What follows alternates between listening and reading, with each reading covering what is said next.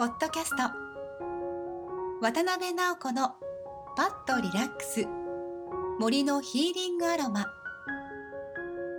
都市の中に自然の癒しを。薬剤師として10万人以上の相談に乗ってきた経験から癒されるコツとノウハウをお伝えします。あなたの日々のお供にどうぞ。ナビゲーターは渡辺直子ですそれでは本日の番組をお楽しみください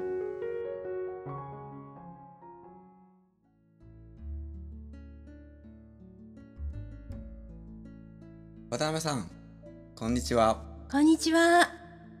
今日は前回のお話の続きしていただけるんですよねはい。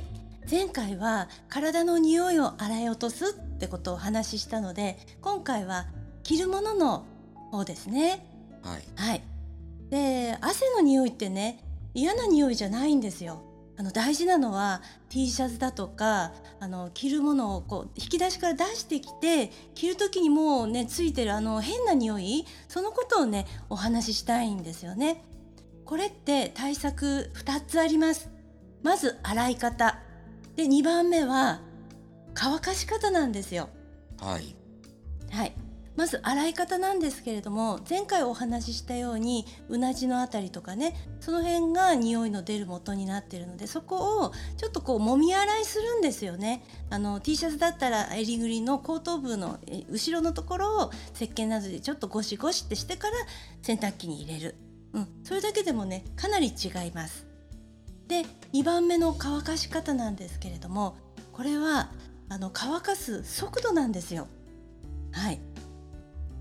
乾かす速度ですか？はい、思わず今手をポンってやっちゃったんですけれどもこれね皆さん意外に知らなくってあの1時間半以内にあの大体乾いてる状態にしていただきたいんですね。それを過ぎると今度あの衣類についてる細菌が繁殖し始めてそこで匂いがね変わってしまうんですよね。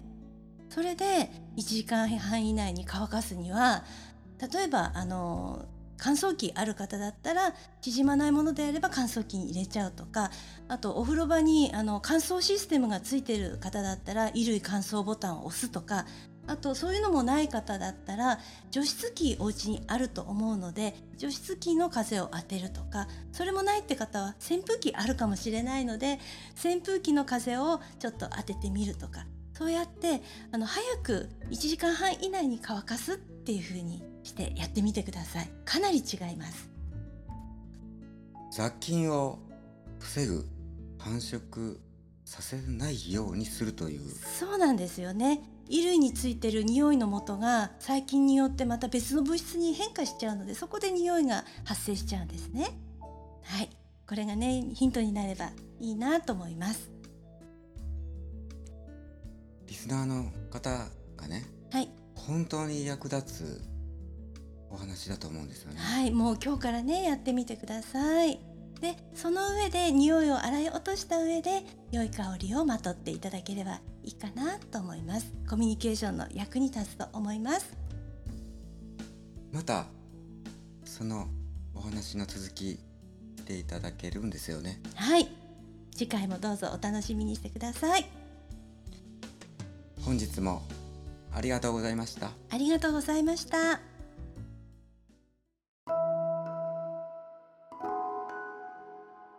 ポッドキャスト。渡辺直子のパッとリラックス。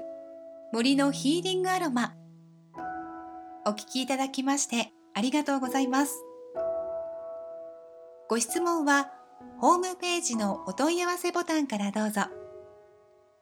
詳しくはカタカナでミレイアサロンで検索してください。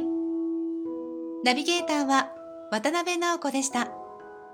次回もお楽しみに。